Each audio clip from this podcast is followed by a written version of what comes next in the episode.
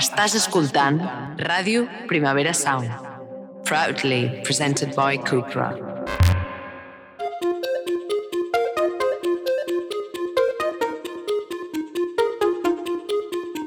Puja el puto robot! Un podcast on fem mangas planning a Ràdio Primavera Sound amb el suport de Manga Barcelona.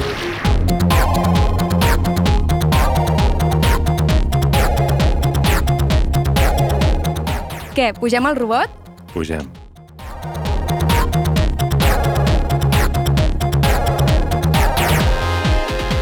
Això és Puja el puto robot, un podcast que arriba a les vostres orelles per posar llum a la foscor al món del manga, l'anime i tota la cultura al seu voltant. I qui diu posar llum a la foscor diu aixecar persianes, obrir finestres, ventilar, que mai fa mal, i obrir la porta a tothom que tingui una mica de curiositat. Jo em dic Ofèlia Carbonell i sóc fan, consumidora i aficionada de manga i anime des de fa molts anys. En algunes èpoques de la meva vida, a través de la tele, fòrums, webs de manga escanejat o, per dir-ho d'una altra manera, de diversitat legal i, últimament, comprant, pagant i col·leccionant com Déu mana.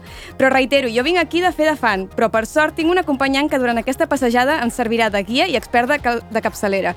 Oriol Estrada, com estàs? Bé, aquí, pujant, pujant al puto robot. No m'he resistit gaire. Eh? No, Crec. resort... no com altres, no? No com altres, eh? Que la gent no ho tenia gaire clar. Exacte, eh? Pugem al robot, doncs, i no podem fer-ho de cap altra manera que no sigui començant per un dels pilars de la cultura anime i la cultura pop en general. 残酷な天使のように 少年よ神話になれ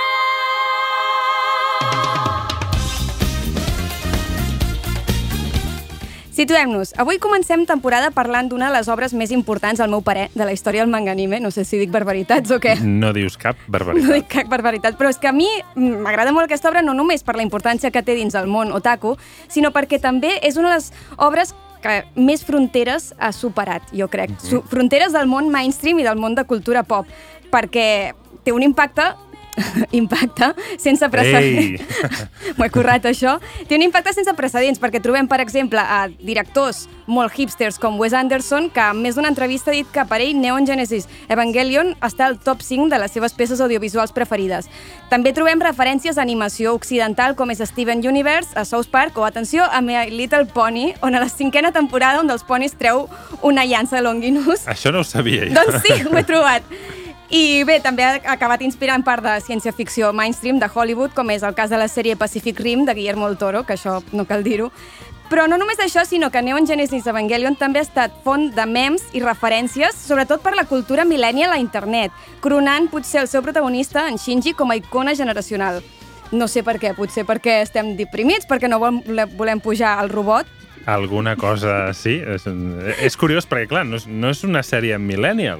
No. Quan va sortir no ho era, Quan, no? quan va sortir no enteníem res del que passava. Exacte, no? Però amb el temps, doncs sí, sí, s'ha reivindicat molt. Clar, no es pot negar el pes cultural de la sèrie, i és que la història d'Evangelion és considerada per molts el primer exemple popular d'un anime com a plataforma per un missatge més profund, digues-li intel·lectual o fins i tot filosòfic barra existencialista, lluny de tancar-se en en l'entreteniment que molts cops creiem que es limita això al monotaku. Per entendre com uns dibuixets, entre moltes, moltes cometes, arriben fins aquí, cal parar-nos a parlar una mica d'història, no, Oriol? A veure, viatgem als anys 80. Puja el puto robot! Un podcast on fem mangas planning a Ràdio Primavera Sound amb el suport de Manga Barcelona.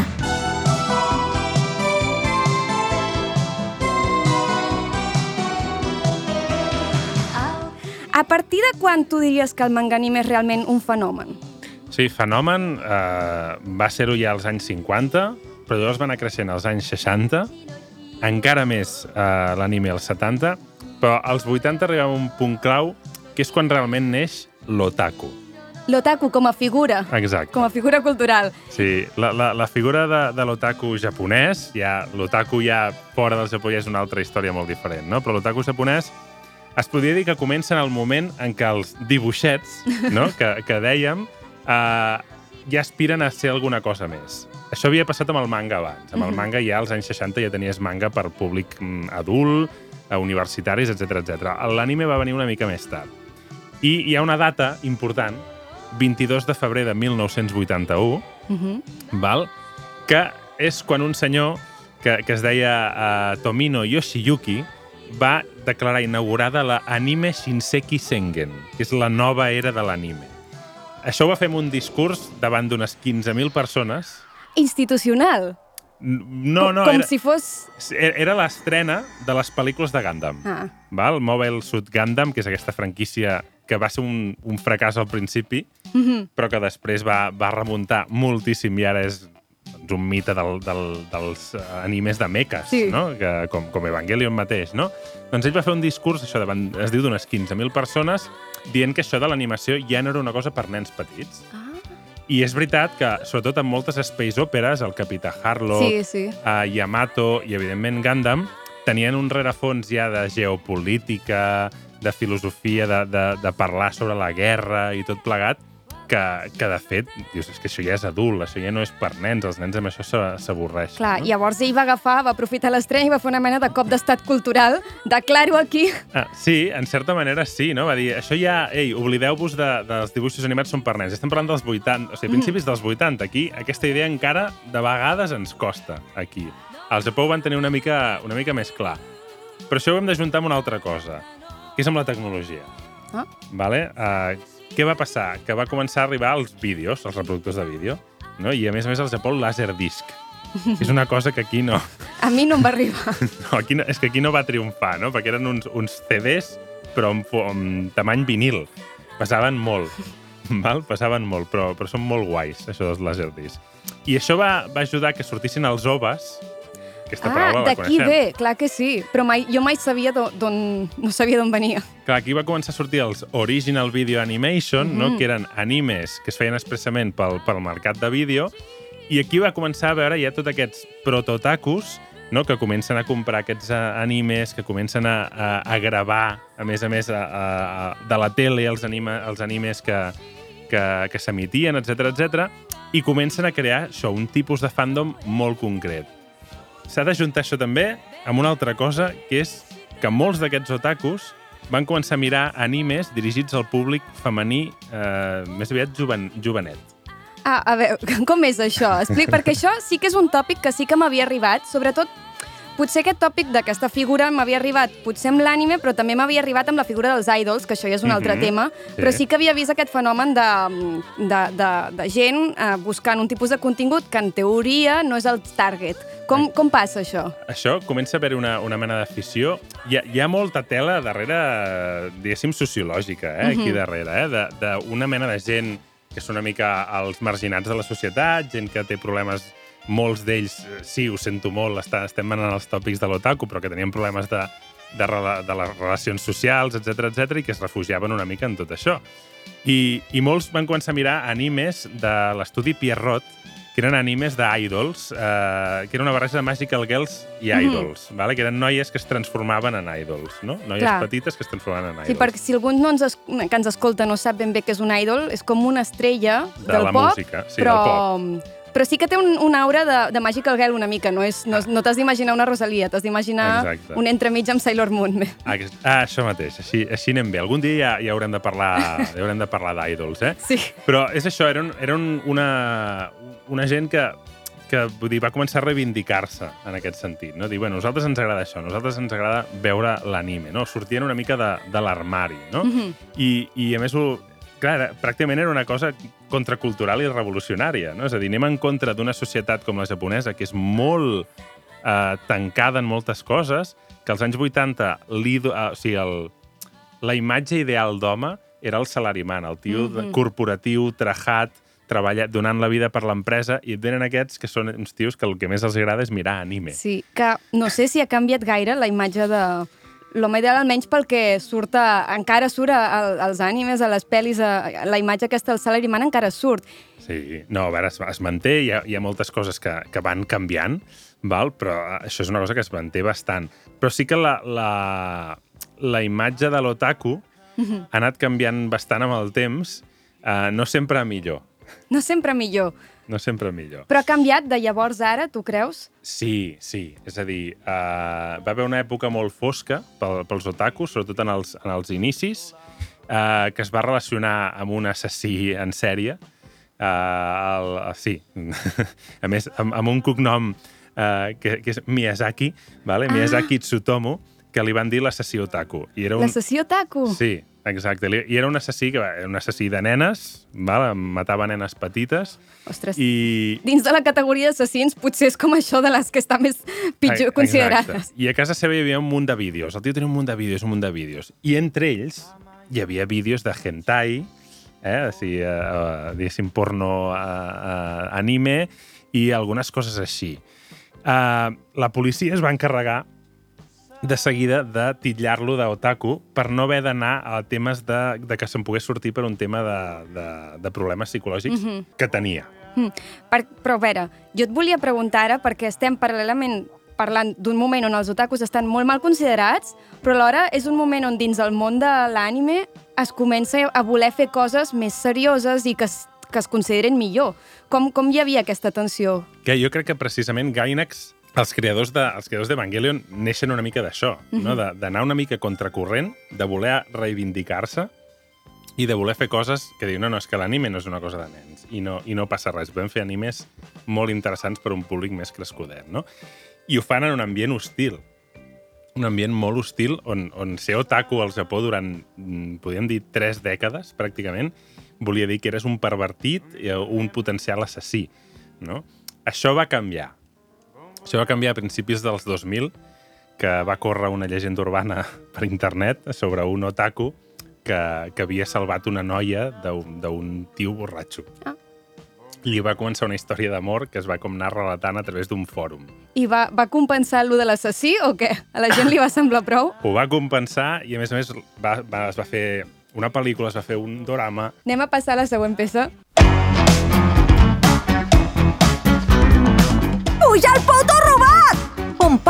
On fem mangasplaining a Ràdio Primavera Sound amb el suport de Manga Barcelona.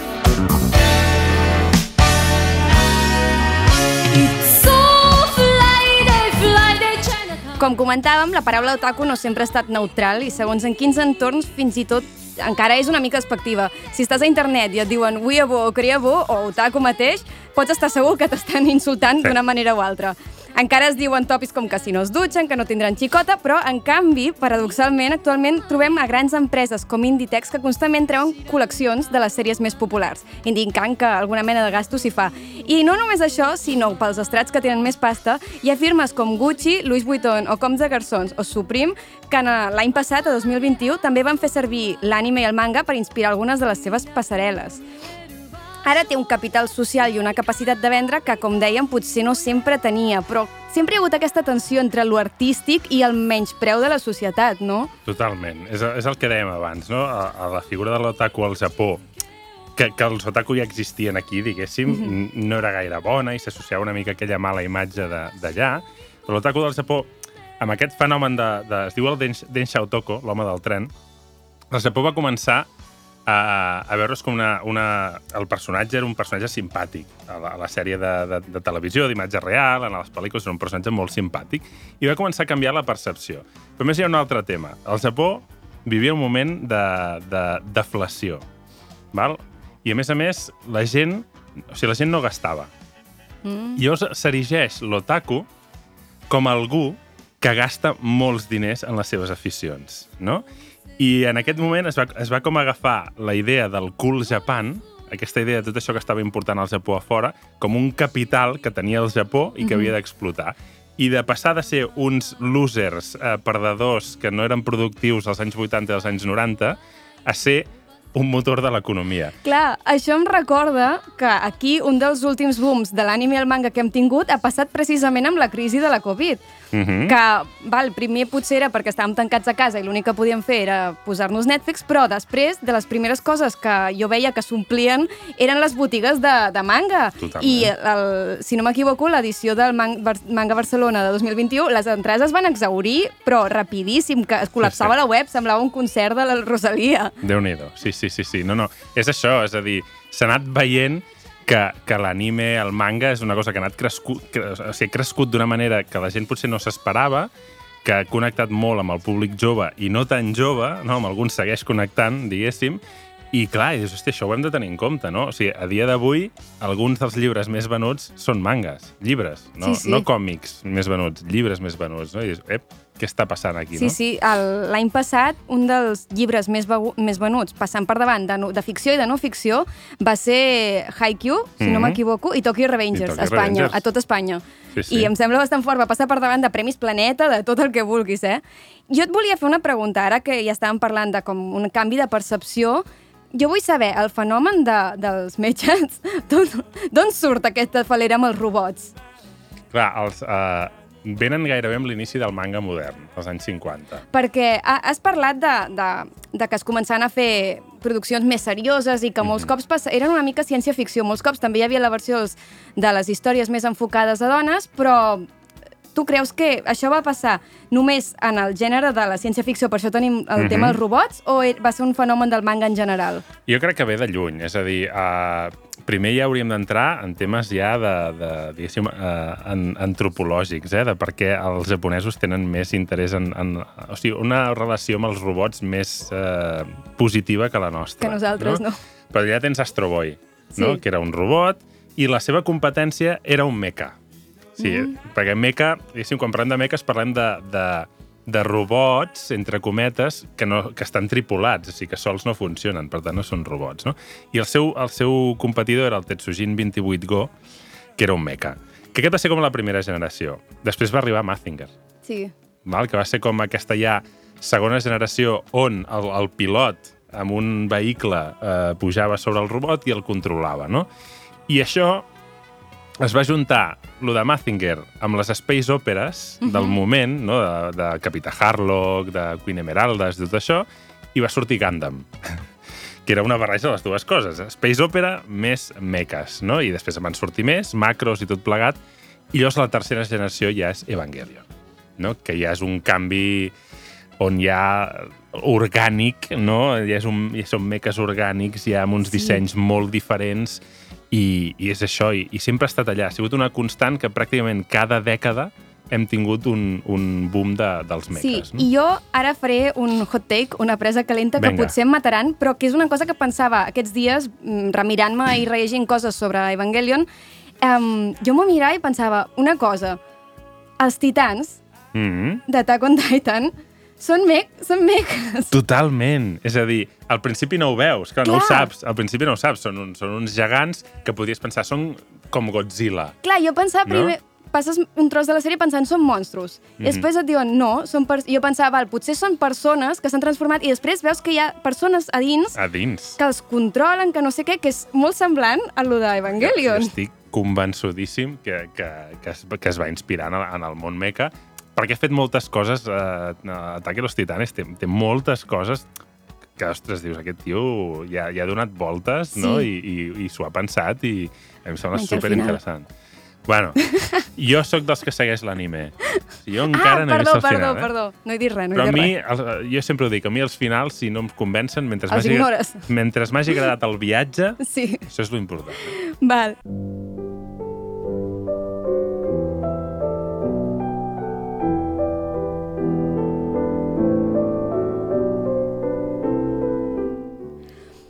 Tornem a Evangelion i per tornar-hi poso aquesta peça de Bach perquè una cosa que no ve, no ve al cas i ja ho parlarem en un altre programa, però tota la sèrie Evangelion i les pel·lis que s'han fet i tot està ple de trossets de música clàssica Mhm. que crec que això ho hauríem d'analitzar algun dia i he trobat gent a internet que ho analitza si els que ens Bueno, tu, escoltem. tu també pots analitzar, eh, que al, algú saps de música. Però bueno, m'ha fet molt, em fa molta gràcia i molta il·lusió l'ús d'aquest tipus de música per coses Mm. que després són terribles i horribles i supertristes com el que passa a Evangelion.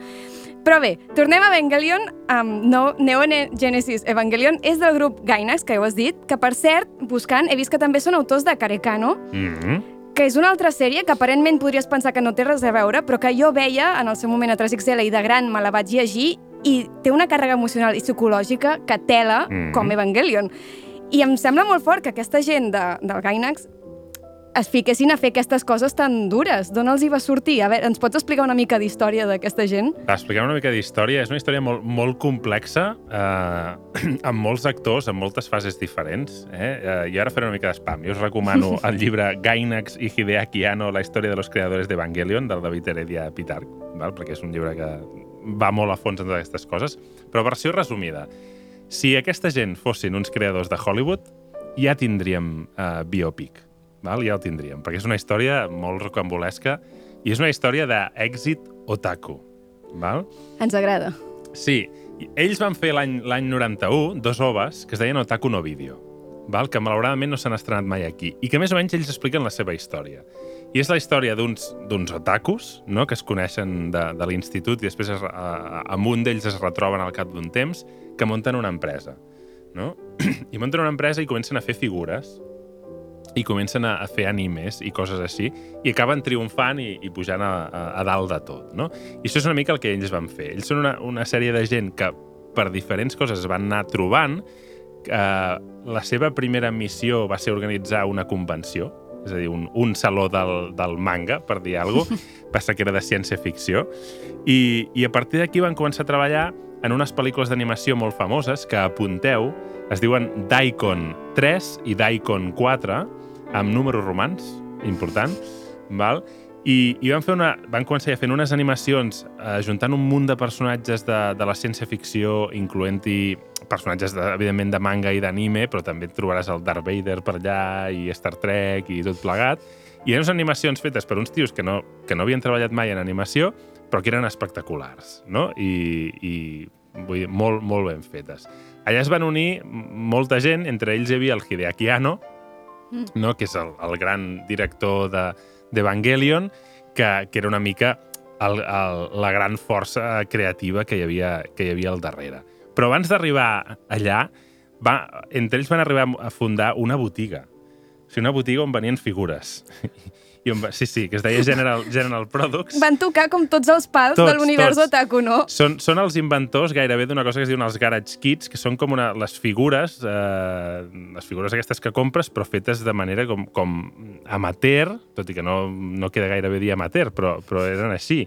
I, I a més a més també van acabar fent videojocs, van del, dels seus propis animes, van fer revistes de manga, ho van fer absolutament Han fet tot. tot. Tot. I gairebé sempre fracassant estrepitosament a nivell eh, financer. Val? O sigui, sí, bueno, sí. a vegades passa. Sí, passa, i era, i era un desastre. Els agradava molt el tokusatsu, que són, diguéssim, uh, Ultraman, Kamen Rider, les sèries d'imatge real, mm. això, en van fer algunes, on n'hi ha una molt famosa on el Hideaki Anno fa d'Ultraman, però només amb un xandall d'Ultraman i, i sense màscara, val? I, i surt ell gran destruint Tòquio, no? per dir-te alguna cosa, no? I és, és, és meravellós. No? Em fa pensar... és- Sembla una generació... Clar, que això quan ho fan arti... grups d'artistes en diem la generació del 98, la generació no sé què. Totalment. Però em fa semblar aquí un moviment... Sí, Sí, no, no dadaista, però com que estaven ahí buscant noves maneres de...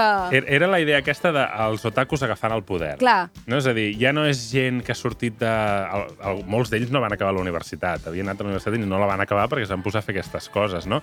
I és gent que venia de, de baix, de ser fans i de, de convertir-se en, en productors, no? I això és una cosa que, que, que s'acaba notant en, en el tipus d'obres que fan, no? Sí? Tu creus que, que el fet d'haver estat fan dona una perspectiva diferent a l'hora de crear? Tu notes una diferència entre, per exemple, el que va fer aquesta generació d'autors comparat amb el que es fa un autor format que ja ve amb la idea de ser autor? Jo crec que en general acostumen a ser molt, molt més referencials, no? Tenen molts més referents allà que, que si tu ets també de la seva corda, veuràs, no? Les, les referències són com molt més òbvies, no? On, on busquen la inspiració és molt més òbvia. I llavors jo crec que acaba connectant molt més amb, amb el públic, no? I llavors, en, en part, crec que per això eh, es nota molt d'on ve Evangelion en molts aspectes. Saps? Es nota molt que hi ha una influència de Devilman, per Ahà. exemple, no? de, del Gonagai, no? l'autor de, de Mazinger, per exemple, i, i, i Mazinger mateix, i com acaba, i, i Gundam mateix, és a dir, la, la idea aquesta de, que, que ens ha donat nom al programa, d'algú que no vol, que es resisteix a pujar al robot, no és nova. Això ja passava a Gundam. I això ja passava a Mazinger, no? Clar, és que nosaltres agafem com a, estem agafant com a base de tot a Evangelion i a vegades segurament agafem altres productes de, de la cultura de l'anime i el manga i potser ho fem sense ni saber que, que és una base que alhora té una base, que alhora té una sí, base. Sí, totalment. És, i, i això és el que intentarem també fer eh, en, en, aquest, en aquest programa, quan si ens aneu escoltant, que és anar una mica a buscar a, a, els orígens de, de les coses. I, I és això, o sigui, a Gundam ja passa això. O sigui- a, a, a l'Amuro, que és el protagonista, ja li foten bufetades perquè pugi el robot. Perquè, a veure, jo que he consumit un tipus d'ànime potser posterior o això, o quan veia aquestes coses no m'enterava res perquè era petita, um, clar, a mi em cridava l'atenció i jo empatitzava molt amb en Shinji perquè em semblava un heroi molt diferent del que em volien fer passar amb Mm. altres ànimes on l'heroi sempre és un exemple i sempre li va bé tot i amb el poder de l'amistat i la força i la valentia i jo pensava, jolín, però jo a vegades tampoc vull pujar al robot de la vida. Exacte. Llavors, doncs, jo quan veia en Shinji pensava, pues, empatitzo amb ell. Mm -hmm. Però em dius que en realitat ja hi ha una història al darrere Hi ha, de tot hi ha una això. història, però precisament, és a dir, és el que et deia abans, de quins referents han buscat ells i quins són els seus referents. I són obres importants i diferents i originals, no? Evidentment que tens un munt d'altres obres que segueixen els mateixos clichés, estereotips de sempre. Tens un munt i, i és el gruix, no? Però aquí dius, clar, ells s'han anat a fixar en, en, en les coses interessants i en les bones obres i, i, i per això es nota que són otakus, que són gent que s'han mirat i remirat algunes obres, no? I en, en l'època es rebia diferent un, aquest tipus d'herois que no un més estereotípic del shonen típic. Clar, són, són obres que ja es, es reservaven per un altre tipus de públic. És a dir, tu, tu no pots posar un, un Shinji uh, en un anime, diguéssim, al costat de Inazuma Eleven, no? ara que, que, que, que se'n parla bastant, o, o de Haikyuu. Uh -huh. no? no estem parlant de, del mateix tipus de públic, no? anem dirigits a un públic diferent i llavors es rep diferent. Llavors, Evangelion té un punt molt més adult. No? Clar, ja va ser sempre intencionalment... Clar, clar, anem a buscar anem a buscar ja un públic molt més crescudet i, i, i, amb, i al final estava la sèrie estava trencant algunes de les idees, no? Vull dir, el, el mateix concepte de robot mm, semiorgànic, no? meca semiorgànic, ja era tota una, una revolució, eh? Sí, jo vaig flipar. Vull dir, de les, de les vegades que he flipat més veient alguna ha estat amb Evangelion quan mm, crec que, no sé si és quan li arrenquen un braç o no sé, quan passa, ara exactament no me'n recordo el moment, però quan veus, dones a entendre que a sota l'armadura Mhm. allà hi ha, hi ha carn, hi ha una cosa. I jo recordo veure això i pensar, una cosa, què ha passat aquí? Jo, quan jo veia aquesta sèrie, de, no em vaig enterar de res, em van explotar el cap. Clar, clar, és que és, que és, és això, és un dels conceptes revolucionaris. Jo crec que en part hi ha el tema de Devilman pel mig, no? que, és, que, que és el que ha donat aquesta agressivitat que, té, que tenen aquests, aquests Evas. Sí. no? Do- D'on surt això, no? I ve una mica d'això, no? De, de, de com el, a Devilman... O sigui, Devilman eh, ve d'una altra obra del mateix autor que es diu Mao Dante, que, que era pràcticament un mecha tripulat, també, però era una mena de monstre gegant dimoni que tenia una, una cara, veies una cara dalt al cap, que era el tio que l'estava tripulant. I d'aquí va sortir després Devilman, no? I llavors, vull dir que, que té tot un, un recorregut i d'això que ells van saber agafar i, i fer servir a la seva manera. Aviam, aviam, i ara, i ara hem, hem, de, hem de comentar una cosa. Sí, a veure. Hem de comentar por. una cosa. Perquè hi ha un anime que es diu Ariel, val? que és eh, anterior a Evangelion, on alguns dels, de, diguéssim, del personal de Gainax va treballar, no? i que va sobre un científic que construeix un mecha que només pot controlar la seva filla, que no té cap interès en pilotar-lo, uh, però ella és l'única capaç d'evitar una invasió alienígena. Uh, lluiten en una ciutat que amaga les seves defenses en parcs i edificis, i darrere de tot això hi ha una organització no governamental que es diu uh, Sukebe, uh, que això ja és un acudit eh, bastant curiós, val? i el científic que va dissenyar que tot això uh, es va basar en la seva dona morta. Una cosa, aquí... Què? Clar, I no es van queixar després, o què? això és el que jo no he trobat mai en lloc. O sigui, he vist les referències a aquest, a aquest anime que es diu Ariel, però clar, és, és aquella cosa que dius ho van agafar, probablement s'hi van inspirar i ho van millorar. Mm. Saps? I ho van fer molt més interessant i, i molt més potent, no? Llavors dius, clar, aquí el dilema, no? Però, però sí que de vegades s'hauria de citar molt més aquest anime, que es diu Ariel amb, allò, amb, amb, amb punts, eh? Cada, cada lletra El reivindiquem. el reivindiquem. Jo no l'he vist mai, eh? No l'he trobat, eh? Però és... Vull dir que, que al final no hi ha res que neixi del no-res. Clar, Bàsicament és això. és no? l'art- la idea d'art col·lectiu també en, en, en l'anime. A mi em passava a quan jo seguia al dia alguns mangas i llavors hi havia teories a Reddit, a internet, sobre com acabaria, què passaria, no sé què, i jo acabava en una espiral de veure teories, no sé què, i acabava tan endins de les teories que el que feia l'autor em semblava pobre en comparació de les teories que tenia la gent. I que penso que a vegades està bé que les idees siguin una cosa col·lectiva, mm -hmm. perquè es poden millorar. Totalment. Jo, jo crec que el Japó, igualment, amb el temes, els temes dels plagis i inspirar-se en coses molt fort, eh, no els preocupa tant, Ah. en general. Crec que no, eh? eh? Crec que ho deixen passar bastant més perquè hi ha una de clons en tot que si haguessin de començar a posar allò, dir, ei, això, aquesta idea és meva, aquesta idea... No acabaríem mai. Bé, eh, jo volia preguntar-te, val, hem fet una mica de, de veure d'on ve el fenomen otaku, d'on ve el fenomen l'obsessió amb els robots. Jo volia, si ens podies explicar una mica, amb Evangelion, a més d'Ariel, Mm -hmm. el fenomen de com es rep Evangelion, això com va? Clar, al, al Japó, jo, o sigui, per mi és, és, segueix sent un dels grans referents de la cultura otaku. No? És, és, és un d'aquests animes que va com a reforçar la figura de l'otaku i, i de tenir uns referents comuns i que allà va ser un èxit enorme, no? Uh, financerament la sèrie va ser un desastre, això és una història que ja coneixem, no? L'últim- els últims som, capítol. capítols no tenien calés, no? Um, però després el que és a nivell de merchandising i tota la resta és brutal.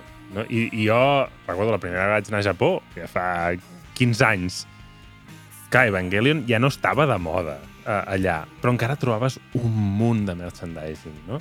I després amb les pel·lícules que, que, han, que han anat fent eh, l'estudi Chiara i tot això, clar, encara segueix sent aquell referent ineludible i, i crec que pot seguir tirant durant molt de temps, eh? Clar, és que crec que Evangelion té alguna cosa que el converteix en icona, o fins Mhm. i tot símbol d'una generació, perquè jo sé... Jo no ho vaig enganxar quan, es, es, quan sortia a la tele, no ho vaig enganxar en viu, mirava altres animes potser més per Mhm. la meva edat, però sí que sé que després jo quan rondava internet, quan visitava blogs, Tumblr, coses així, em trobava sempre referències a això. I, I crec que molta gent, fins i tot 10, 15, 20 anys després, um, es troben empesos a veure la sèrie, encara que no estigui entre cometes de moda. No sé si tu creus que és una sèrie del que diríem de culte. Totalment, de, de culte, però amb, amb aquell culte entre cometes, no? Perquè és un culte gairebé mainstream, Clar. no? I a més, quan, o sigui, quan ja va arribar Evangelion a Netflix, Sí. clar, i és una cosa que dius, això ja no és, ja no és una cosa d'otakus, i, i a més és una d'aquelles sèries que pots fer que alguna gent fora del món otaku acabi veient, no? Perquè té aquesta, aquest halo no, de misteri, de, de, de, de la filosofia que hi ha al darrere, tot el tema de la producció, com va anar, com va ser l'últim capítol, que es van fer de, veure, fer pel·lícules per canviar el final, tot plegat té, té un, un eh, això, no? de- d'icònic, de, de culte, de- de- d'una cosa que realment va més enllà de ser una simple sèrie d'anime no? per, per fer calés i ja està. No? Sí, és, jo he vist gent que ho posava a llistes juntament amb, amb coses que són pel·lícules, no són sèries, com Blue o Mm. Paprika o aquestes altres d'animació. Mhm. El que passa que em sembla curiós perquè sí que amb els anys, per exemple, la producció que hi ha a les pel·lis que s'han fet últimament, de l'última versió, no sé si va ser el 2020, que van sortir les tres pel·lis, Mhm.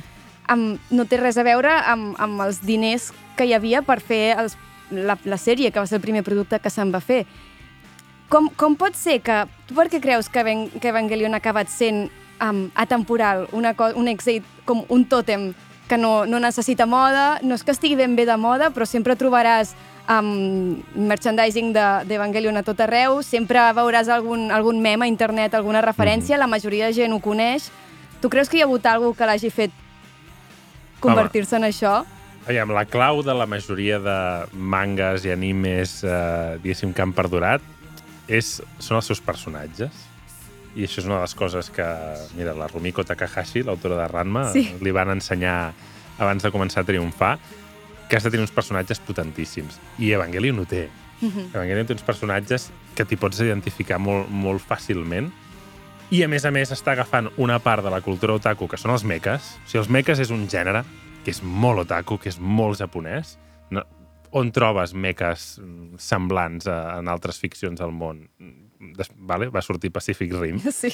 evidentment, no? Però estava inspirat, clar, no era, Ah, Exacte, no era un bolet. Bé, Guillermo del Toro deia que s'inspirava ell en Pat Labor, vale? que és un altre de, de meques, però està clar, de, però bueno, probablement el meu equip sí que ha vist coses de- d'Evangelion. No ho- Totalment. No ho volia admetre. Eh? No, ja, és d'aquelles coses que és un dia agafar-lo i fer-li un, un, un interrogatori. Eh? No, jo he vist per Labor. Ok, molt bé. Però és que... Volia ser més hipster. Sí, sem- sem- jo crec que anava una mica per aquí. Però és això, té uns personatges supericònics i, a més a més, agafant un element que al Japó és això, és que és 100% cultura otaku i, a més a més, canviar-ho.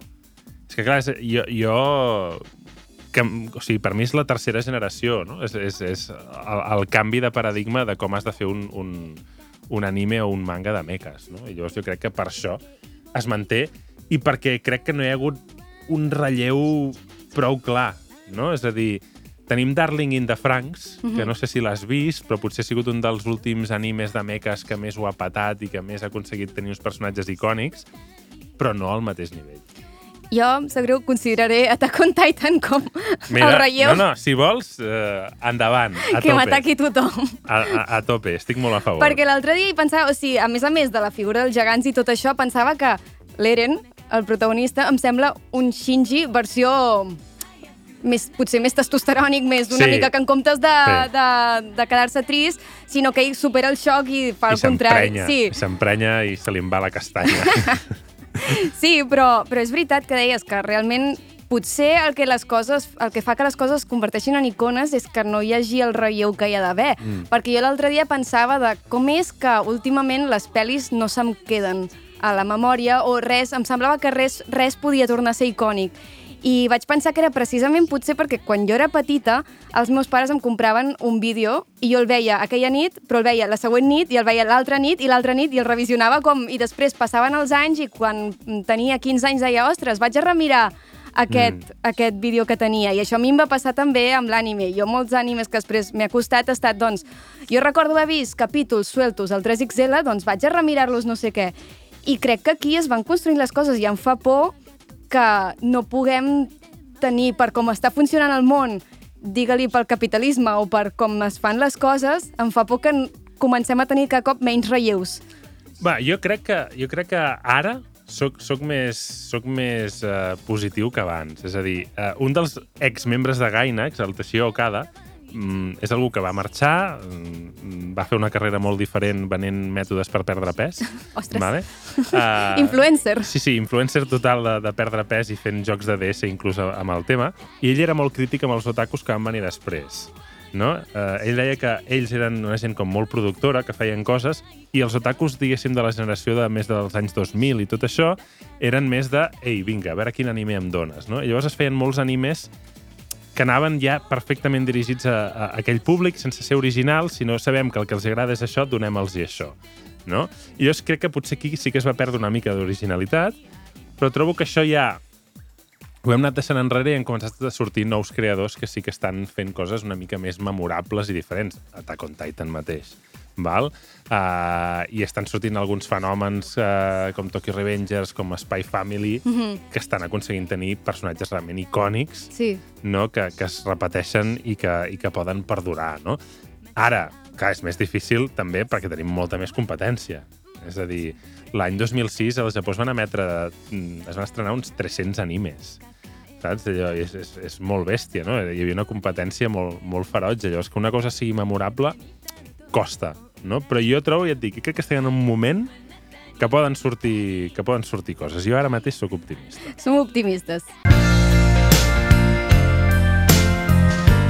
Puja el puto robot! Un podcast on fem mangasplaining a Ràdio Primavera Sound amb el suport de Manga Barcelona.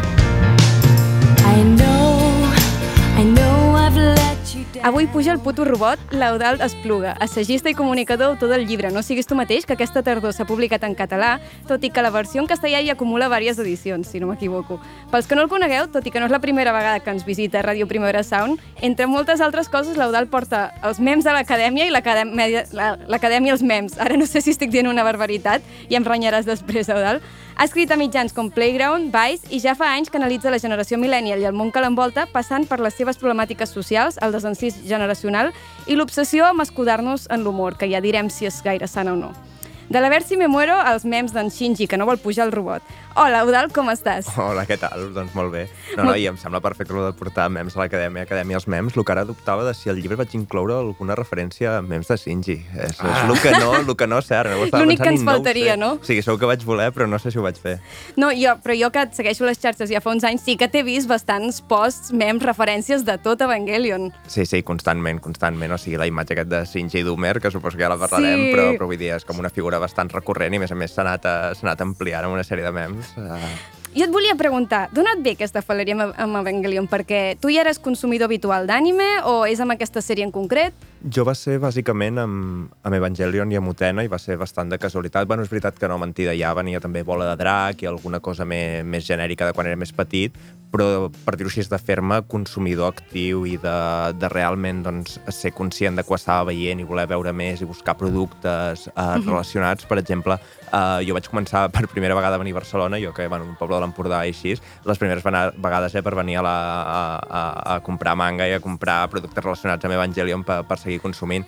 I sí, sí, va ser tot casualitat, o sigui, va ser època, bueno, jo soc dels 90, eh, del 90 concretament, doncs eclusió 3XL sí. punt nit, i a partir d'aquí doncs, començar a veure què és, aquest, què és aquesta sèrie, i recordo que, que hi va haver-hi un moment estrany a, a casa meu, amb la meva mare a l'hora de decidir si podia veure o no podia veure jo aquesta sèrie, i, i el filtre, que, que aquí ara en podrem parlar, i de fet va, crec que va ser molt erroni, va ser que justament ella em va dir, o sigui, va mirar uns quants capítols i va dir, mira, si jo no entenc res del que passa en aquesta sèrie, vol dir que la pots veure perquè un nen de 10 o 12 anys no, no entendrà res. I, eh, evidentment, no vaig entendre res, però vaig quedar traumatitzat de per vida. Criteri interessant, eh? Clar, jo tampoc vaig entendre res en realitat quan ho vaig veure, però va ser amb els revisionats i amb, així com de més gran pensar, ostres, me'n recordo que tros, vaig a veure-ho què tal, i llavors llegir-ho de gran i flipar. Tu vas fer aquesta recuperació o mai vas deixar de, de revisionar? Va ser una constant en la teva vida? O sigui, durant molts anys, també per als productes que van anar sortint, per tots els rebuilds i totes les coses, que productes que van anar emergint, doncs a l'època de la universitat em vaig ajuntar amb un grup d'amics i amigues que, que eren també bastant consumidors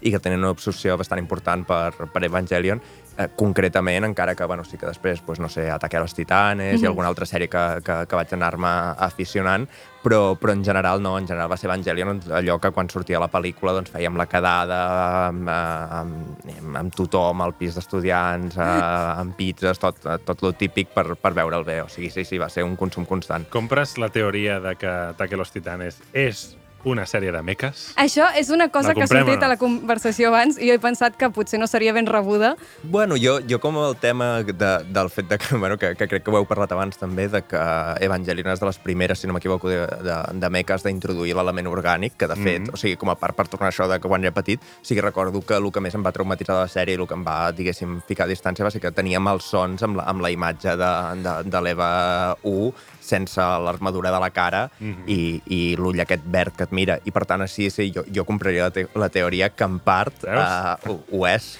No estàs sola. És que, no, no, és que jo ho reivindico perquè a mi em produïa conflictes bastant semblants perquè jo primer pensava, bueno, es peguen perquè així no es peguen els humans que hi ha dins del robot i no es fan mal, no? I després veus que és un ser que sí que pateix. I, i aquí jo pensant, jolín, jolín, i és la mateixa, la, el mateix drama que vaig, que vaig passar quan primer pensava és que els titans són monstres, doncs bueno, que els matin, m'és igual. I després no són monstres, són persones. I no només són persones, sinó que dins hi ha persones... Bueno, que jo vaig, vaig tenir una mena de les confusions iguals. Puja el puto robot! Un podcast on fem mangasplaining a Ràdio Primavera Sound amb el suport de Manga Barcelona.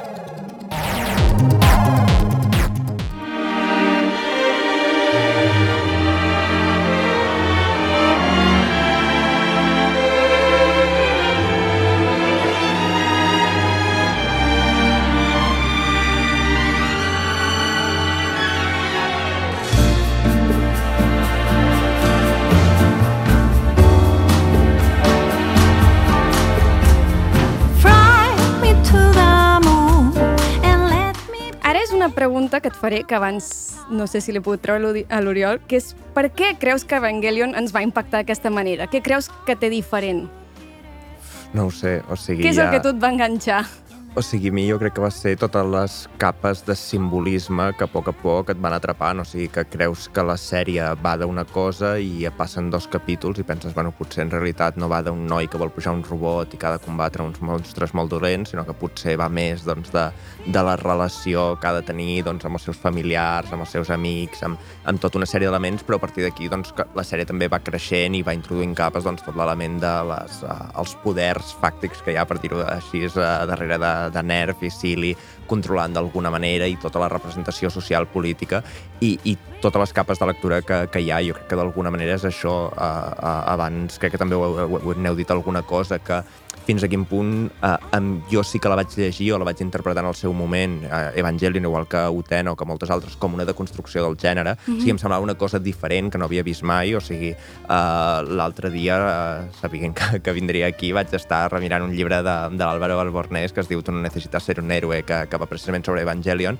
eh, i ell comenta una cosa molt interessant del primer episodi eh, i, i que crec que és clau, i és que de la manera que l'explica, que això tindrà a veure doncs, amb, la construcció del personatge d'en Shinji, però, però és, eh, el primer capítol acaba que en el combat ell és derrotat per el dolent, i, i aquí s'acaba, i tu comences el segon capítol que ja resulta que no, que era una victòria, però tu no te n'has donat compte i comença amb el, amb el flashback i de més. Però en aquest sentit és eh, ja no només per l'heroi que no vol ser un heroi i no vol pujar, sinó que a més a més és derrotat constantment. I, i tot aquest imaginari jo crec que va ser d'alguna manera, a part, bueno, també visualment crec que és molt potent, tot l'imaginari dels àngels, dels biblicari, a Night Àngels i, i tot aquest element, doncs eh, jo crec que això també m'atrapava molt i al final també hi havia aquest element de, bueno, estaves veient una sèrie de, de, de lo que estaves veient. Clar, és que abans ho hem comentat precisament això, que jo li deia que a mi em semblava que en Shinji no era un heroi com els herois que podíem veure a la tele en el moment, en l'ànime, no, era, no era un Goku, no era un Naruto, no era, no era aquests herois que són exemplars i que encara que els hi costi molt amb, el, amb la valentia, el valor, el poder de l'amistat, sempre tiren endavant. I que en Shinji representava per mi alguna cosa que em feia empatitzar diferent que jo potser no trobava altres llocs. I que és algo bonic, això de... El títol aquest m'agrada molt, no has de ser un heroi, perquè és alguna cosa que ha fora, del, fora del, de l'ànime i del manga que en la majoria de productes de Hollywood i de mèdia que consumim de joves el que et diuen és que sí, tu també ets un heroi, Uh, I et diuen fins i tot, encara que siguis un heroi molt petit, també ets un heroi. I, i et vas com carregant d'una motxilla que pesa i pesa i penses, bueno, i si no, i si mai triomfo, i si mai sóc un heroi, i no sé, a mi em va, a mi em va tocar en Shinji al cor. Sí, no? i jo crec que això mateix és el que passa també, que ja dic, per això per mi són com les dues sèries d'entrada que, que em passa amb Utena, que al final Utena, que també ara aquests dies m'ho mirava, i el primer episodi és que comença exactament així, es comença explicant una història de prínceps i princeses mm -hmm. en la qual una nena, els seus pares han mort, està sola, apareix un príncep guapo, un cabell blanc, eh, sí. que amb olor a roses, que, que li dona un anell i li promet tot, i tota la sèrie es, de, es, de, es dedica bàsicament a de construir la història de príncep sí. eh, i els rols de gènere que hi ha associats a això. I clar, em sembla una cosa brutal perquè també l'escena fins i tot tan típica, també amb la música de quan puja a sí. l'estadi a lluitar, eh, tota l'estona hi ha idea d'aquesta de jo és que no vull pujar aquí dalt, no sé, eh, en el primer capítol diu alguna cosa així, és com, és que no sé ni qui és aquesta porta, no, no, no sé què hi vaig a fer aquí, però m'és igual, saps? Eh, ho he de fer contra la meva voluntat. Sí. I, I aquest, diguéssim, fer aquests clímax anticlimàtics eh, em sembla molt interessant eh, com clar, llegir-ho com a deconstrucció, és veritat que un cop si, si, si poder coneixes més bé la història del gènere i tu mires en perspectiva històrica, no és tal de construcció, però viure-ho per nosaltres en aquell moment, quan tota la resta de productes que podies veure a la televisió, sí, fos sí. anime o no, era això que tu deies, doncs per mi és, és part de lo, de lo que té l'enganxe. Totalment.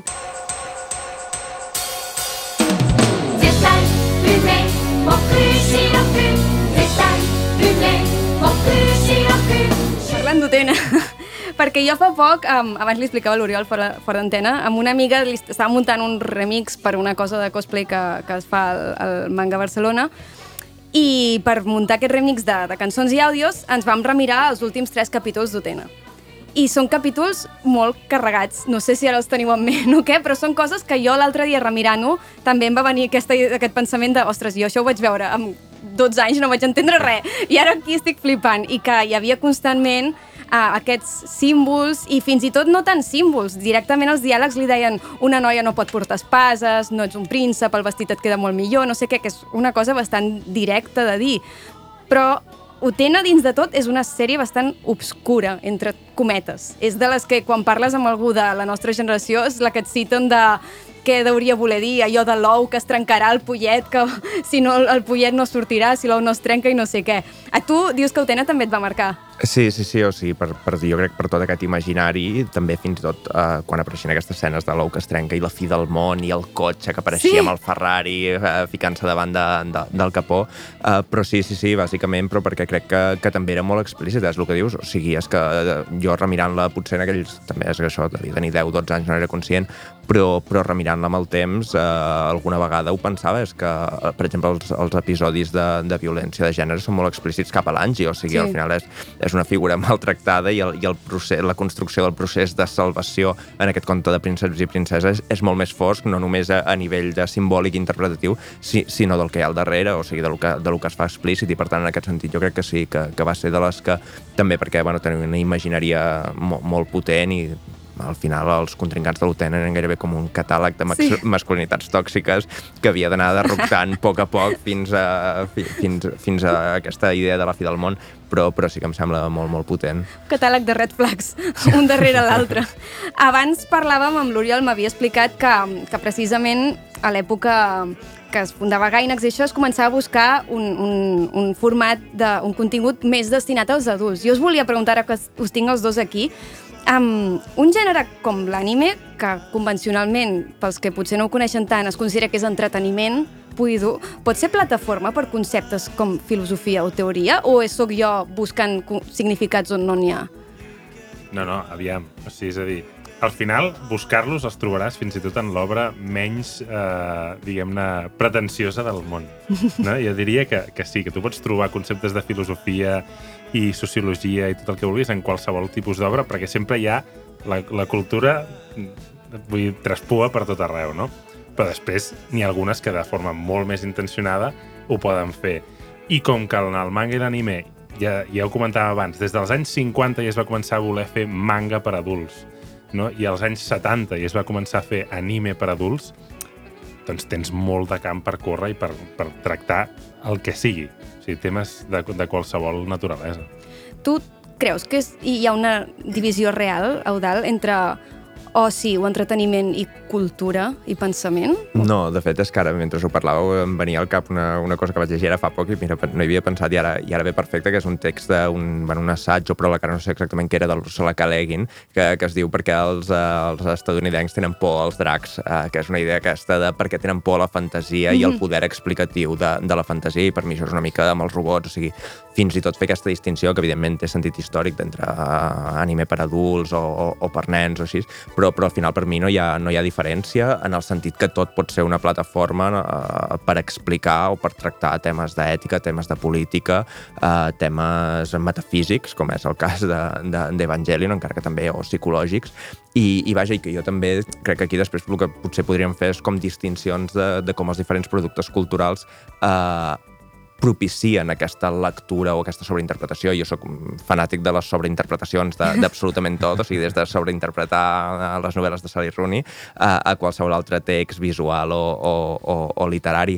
Uh, però en aquest sentit n'hi ha alguns que jo crec que són que, que conviden aquesta lectura per, per, per, per al propi format, per intentar enganxar, i penso jo al final a les sèries convencionals m'hi vaig enganxar amb Lost, que era una sèrie que es dedicava a donar-te cookies d'aquestes perquè et anessis enganxant i ara un personatge es diu John Locke, ara et faig aquí una Ah. referència. O sigui, eren constants referències, després més o menys buides, que, que no tenien aquesta voluntat explicativa, però s'u- s'utilitzaven per enganxar.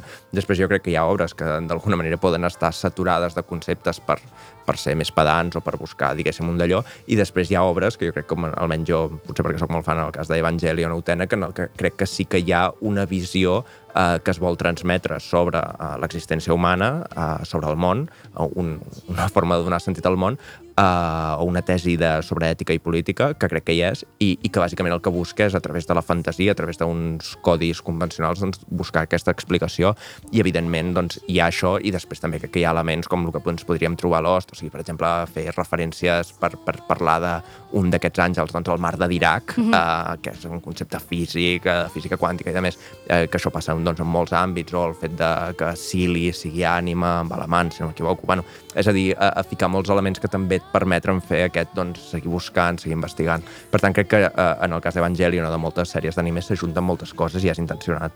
Clar, és que a més a més sempre ens plantegem si alguna cosa és intencionat o si hi ha contingut o no quan és amb un tipus de, de contingut concret.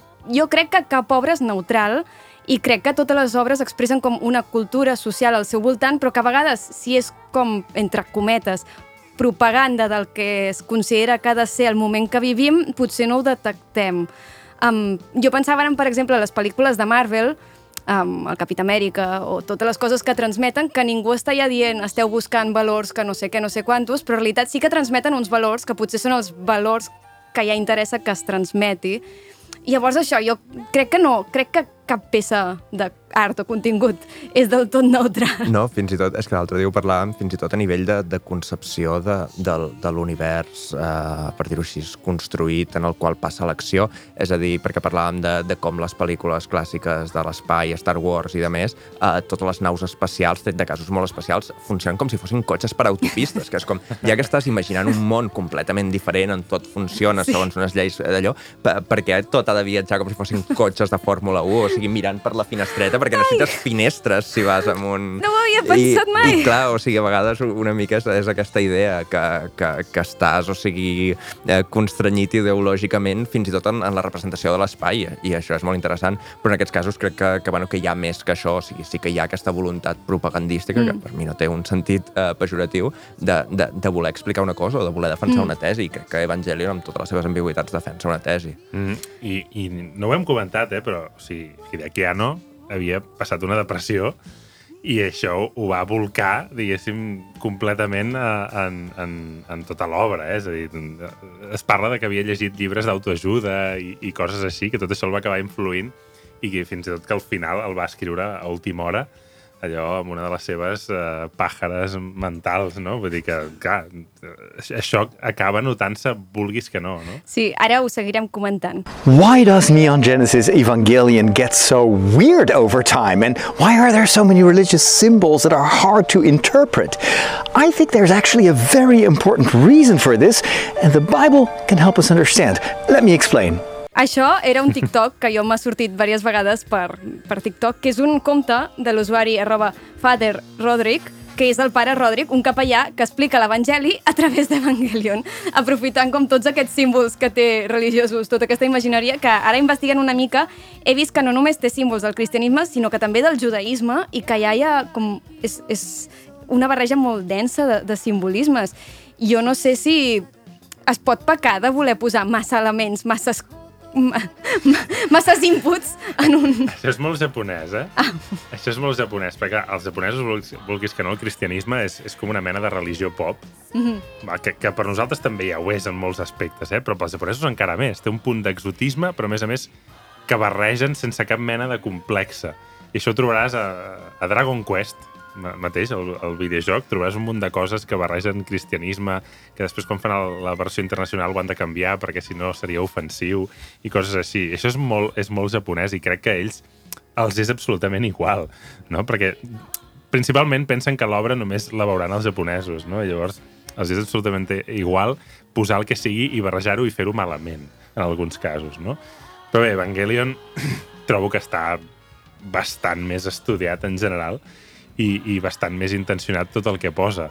Però ja et dic, sense filtres de vegades. Eh? Sí, de fet, a mi el que em sembla realment difícil és el que has comentat de Fader, ja no me'n recordo com es sí. deia, uh, que com explicar l'Evangeli, o sigui, si és difícil explicar Evangelion de per si, algú que no sàpiga molt bé de què va, que comences a donar voltes, que, bueno, va sobre un robot, però no, espera, perquè... O sigui, expli intentar explicar l'Evangeli a partir d'això, però no, crec que sí que està molt... Uh, o sigui, Evangelion està molt mesurat i, i fins i tot, bueno, aquí que, que, que llegia això del llibre d'Albert Albornès que, que explica bàsicament una mica la gènesi del producte, doncs sí que hi havia definit en els primers borradors abans de fer la sèrie, abans de fer l'episodi pilot, sí que ja tenia com molt definit uh, l'univers, els límits metafísics i els símbols amb els quals es volia jugar i és veritat que tots acaben tinguent més o menys uh, un sentit i una explicació, per bé que sigui una explicació doncs, rebuscada, forçada, tot el que vulgueu, uh, però, però crec que en aquest sentit sí que està molt ben tancadet, a diferència del que deia abans, que per mi Lost és l'exemple contrari, que era com anar posant, diguem, elements, mm -hmm. sumant elements, elements, elements, i després no en tancaves cap, o el tancaves malament amb una última temporada forçada.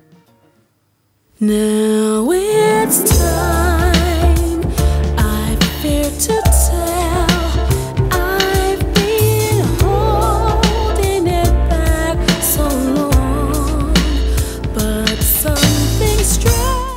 Val, jo volia aprofitar, ja que et tenim aquí, per preguntar-te una cosa que a mi m'intriga molt i és com és que Shinji o Evangelion s'ha convertit en una mena de símbol de la generació millennial, com una icona per nosaltres. Abans ho comentàvem de com és que ha tingut aquest impacte fins i tot tants anys després de que sortís. I no és ben bé que estigui de moda, és que realment és una icona per molts de nosaltres. Tu com, com creus que ens hi reflectim tant? No ho sé, jo crec que hi ha un element que, que al final, si, si tu mires el context de la sèrie, eh, crec que hi podem empatitzar molt en tant que millennials o en tant que zetes, eh, perquè, perquè Shinji representa, en tant que protagonista, una espècie de subjecte post-apocalíptic, o sigui, ell ve en un moment doncs, que hi ha hagut el segon impacte, que, que hi ha una amenaça de tercer impacte, que el món es pot acabar. De fet, ara veient The End of Evangelion eh, amb això, eh, la lectura climàtica de la sèrie, que, que en principi jo sempre l'havia llegida, doncs això, com una sèrie sobre la depressió, com una sèrie sobre eh, la relació amb els altres, doncs ara ostres, hi ha una sèrie d'elements que és molt fàcil que també et projectin. I jo crec que hi ha aquest element, aquesta tristesa, aquesta angoixa, aquesta... Eh, aquesta relació difícil amb la pròpia agència del subjecte eh, en un moment d'adolescència, que és aquesta idea doncs, del ritual de pas, és algú que ha de ser adult, que pujar el robot és convertir-se en adult, acceptar el dolor, acceptar els altres, relacionar-se de, de forma diferent. Doncs això es, es connecta també amb aquesta idea d'un uh, un horitzó de finitud, i ja dic tots els elements que apareixen a la sèrie, doncs, des del Mar Mort, des de, bueno, doncs, des d'aquesta amenaça constant a, una espècie de búnquer soterrat a Tòquio 3. És a dir, jo crec que hi ha molts elements que ens poden ajudar que el que pot ser la brometa aquesta... Bueno, després jo crec que també hi ha l'element irònic, mm -hmm. sigui, de com això és rellegit irònicament, com el subjecte trist, com el uh, uh, softboy, sí. uh, tota aquesta idea que jo, jo crec que també hi ha, hi ha molt aquest element, però, però crec que el, el boom o la recuperació d'aquesta figura uh, per part de, de persones que ara tenim, doncs això, 28, 30, 32 anys, doncs, doncs fa que canvi molt. Jo és que recordo ara, no sé, qui ho va dir, ho vaig llegir per Twitter fa temps, que, que deia que, ostres, ara, tornant a veure Evangelion, ja no t'identifiques moltes vegades eh, o no de la mateixa manera que ho feies abans amb els personatges, amb els pilots, sinó que a vegades ho fas doncs, amb, amb la Misato. Sí. sí. I, I aquests elements, i crec que aquí doncs, hi ha una mica de joc eh, amb això, també de com rellegeixes en Shinji d'abans de, de, de veure'l com això, com aquest heroi que no vol ser un heroi, a veure'l mm. ara com un, gairebé com un símbol. Clar i que sembla, a mi m'agafa això del sentit maternal de la Misato, que el vull ajudar, que penso, ostres, a mi em passava també com revisionant Shin-Chan, arribava un moment que ja m'identifico més amb la Misae que amb ningú més, i després penso, ostres, és que la Misae crec que tenia 25 anys o alguna cosa 27, així. 27, em sembla 27, que té. bueno, pues, 27. és que realment ja sóc la Misae. I ara, ara ha explotat el meme aquest de, de, la, de la Misato portant en Shinji del braç Sí. i dile a mi nòvio que, o sigui, en Shinji s'ha convertit en el nòvio que, Sí. que no parla prou, que no expressa les coses, que no s'atreveix a anar a Sí. reclamar una botiga perquè Sí. eh, li han cobrat malament o de més, és, és aquesta figura. Que... Sí, que això posa més capes a el que parlàvem aba- abans de les red flags d'Utena. Potser podríem ficar en Shinji per allà, però bueno.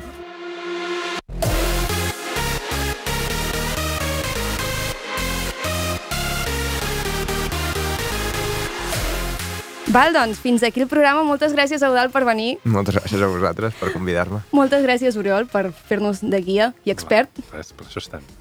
Això ha estat Puja el puto robot, un podcast de Ràdio Primera Sound, i des d'aquí ens despedim també comentant-vos que aquest podcast és possible gràcies al suport de Manga Barcelona, que recordeu que es celebra aquest desembre, ha canviat de data, oi, Oriol? Mhm, Del 8, 9, 10 i 11 de desembre, Fira Barcelona, Fira Barcelona Gran Via. Gran Viet. Ha canviat de data Eh? i de lloc. O sigui que ja aneu a la web, agafeu entrada si encara no ho heu agafat i ens veiem al proper capítol. Gràcies.